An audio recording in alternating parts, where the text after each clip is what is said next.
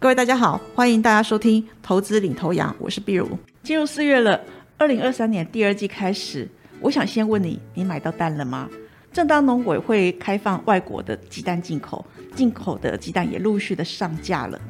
虽然平价的蛋上架是瞬间秒杀，网络上也开始有不少集齐的低价结缘蛋求售，但是担心买到坏蛋，这个还是让北部到现在买蛋都是一件苦差事。不过话说回来，已经有更多人买得到，价格更友善，还是好事一桩。虽然蛋荒渴望有所疏解，这也成为某些民众的小确幸。不过电价却在四月开始调涨。另外一方面，南部缺雨，水情拉警报，水电民生还是让大家忧心不已。这些大家所担心的事，相对也会引来商机。这几年来，国内频繁出现多起大小不一的停电事件。就台电的说法，几乎都是小动物所造成的。而且过去台电甩锅小动物，背后也凸显的是国内的供电不足。我记得我在一月份，也就这一些。进入叛逆的青春期，爱惹是生非，又多次恶搞台电的松鼠这一些小动物做过一集，强化电网韧性的重电商机。之后这一些公司多半都有随着趋势有所表现。这一次电价上涨，我们又在当中看到了储能这个重要的商机。日本三一地震引发严重的日本福岛第一核电厂严重的核灾，核污染外泄。不仅当地的人到现在还是余悸的犹存，后遗症其实也无法善了。福岛核灾的阴间让欧美日许多国家开始走向废核的路线。我们观察到，传统的水力发电它是属于间歇性的供电，还需要看天吃饭，对环境保育的冲击也相当的大。而以燃煤燃烧天然气作为火力发电，虽然在用电吃紧的时候可以火力全开，持续补上不足的供电量。不过，燃烧不仅带来严重的温室效应，还会造成严重的空气污染。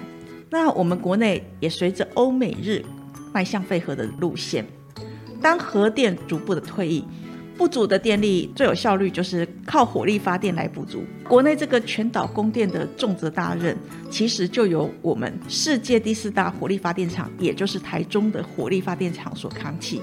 那如果我们有机会开车经过台湾西部，像是中彰一带，你可能会发现到天气是相当的阴暗，这个时候就会混淆到，到底是要变天了，还是因为空污的原因，厚厚的悬浮粒子它可能瓶盖掉了原本湛蓝的天空。不过只要你是具备了狗鼻子或者过敏儿的特异体质，你就能够很快分辨其中的差异。这个大部分都是空污所造成的。从电的供需来看，联网、使用手机、平板电脑、三 C 产品，效率要更快更好，耗电量就要变大。还有家电、冷气都要用电，在我们周遭需要通电的东西只有增加没有减少，甚至连车子都开始有全电的车款。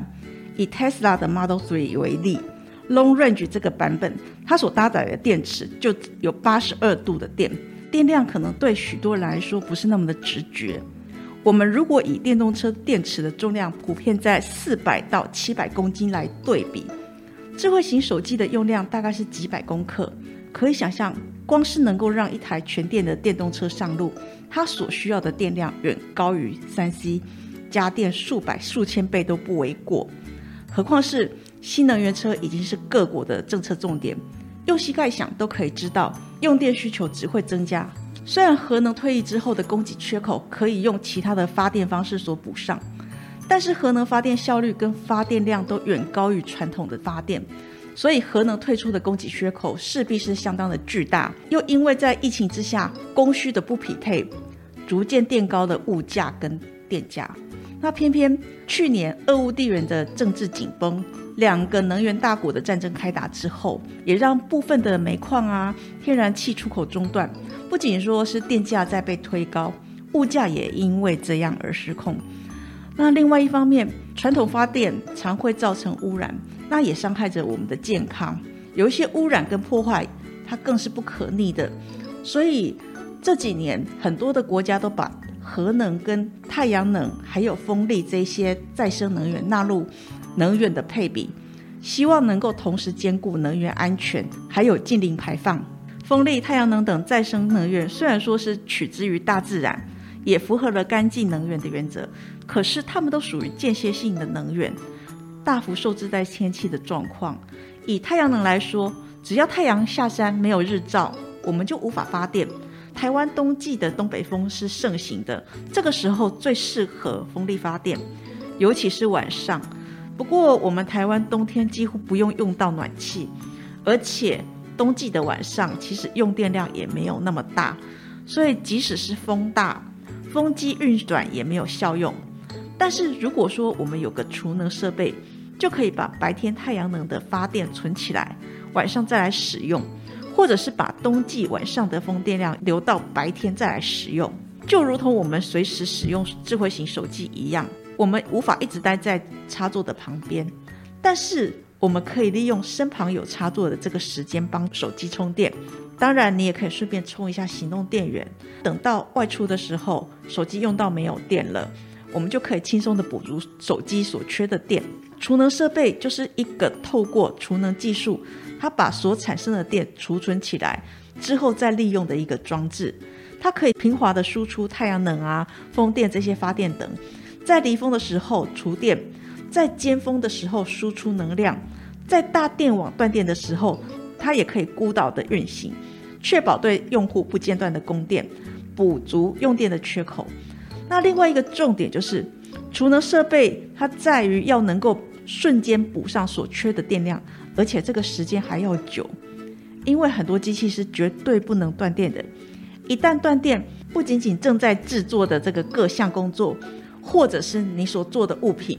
可能会瞬间报废，那这个灾损是相当的严重，而且机器重启可能还要花上很久的时间之后才能够正常运转。从这样子，我们进一步来看，储能装置它就只由很多个锂电池模组，依照容量、充放电的需求串联而成。为了使储能系统具有高度的安全性，各种能源的负载搭配，而且还能够跟台电的电网连接。它主要就需要具备频率的调整、快速的反应以及消峰填谷这三大的运用当中的快速反应跟消峰填谷，就是前面所说的瞬间补上所缺的电量。储能系统此外还需要具备了像是电池管理系统、能源管理系统以及功率调节系统。为了达成我们二零五零年近零排放的目标。国发会提出了十二项关键的策略，作为这个发展的重点。估计到二零三零年将会投入预算将近九千亿元的台币，而预算经费有百分之六十七，就是在近邻转型关键战略的风电还有光电，主要是积极发展再生能源。依国发会的预估，二零五零年自产再生能源将会。占比拉到六十到七十个 percent。不过，再生能源容易受到天气的影响，造成间歇性的发电，产生稳定供电以及维持电力品质的挑战。此外，如果再生能源发生预测失准，也可能会导致系统频率骤降，触发低频电翼动作的载卸。这一来会影响到供电的可靠度，因此。再生能源占比提高，也意味着电力系统的韧体还有安全性相当的重要。那为了因应再生能源的间歇性啊，还有不确定性，未来需要配置各种的储能的辅助系统，让系统发电跟负载量得以维持到平衡，确保它的稳定性。另外，就是在国际绿色浪潮之下，国际大厂更重视合作伙伴是不是具备有绿色供应链的资格。那如果说公司想要出口到环保法规比较严格的地区，就必须要使用这一类的绿电。不管是在政府或者市场需求的态度，都是让这个产业的趋势持续的向上。储能的设备也可以帮助推进绿能的产业发展，还有跟再生能源的设置是相辅相成的。而且在安全跟稳定的一个使用状况之下，会增加绿电的使用率。而且降低发电的成本，所以因此可以预期到，国际企业为了供应链还有产品的生产各个环节达到近零排放的这个目标，将会朝向使用绿能还有储能，因此相关的商机正在驱动当中。那虽然储能设备的用途像是行动电源，但是它的技术层次远高于单独用在储存低容量的用电行动电源，它的进入障碍是相当的高。它也让在这个业界小有成就的企业筑起了一道道的高墙。我们试着想想，就算是知名气象主播，他也无法精准预测未来一段期间会不会有旱灾啊，或者是水灾，因为会下多少雨，民众需要多少水，以目前的技术能力还是预测不出来的。那每一段用电的缺口也是不一样的，很难估算，更何况要快速的补上。目前进攻储能市场有成的大型企业，包括了像是台大电、大同、台泥。另外，宏德能源、云豹能源、森威能源、台气电绿能、开阳能源这些规模虽然比前面的企业小，他们还是国内重要的储能相关厂商。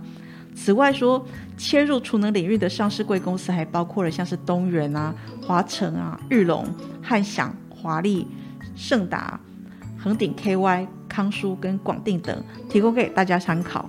以上是投资领头羊节目内容，谢谢收听。本公司与所推介分析之个别有价证券无不当之财务利益关系。本节目资料仅供参考，投资人应独立判断、审慎评估并自负投资风险。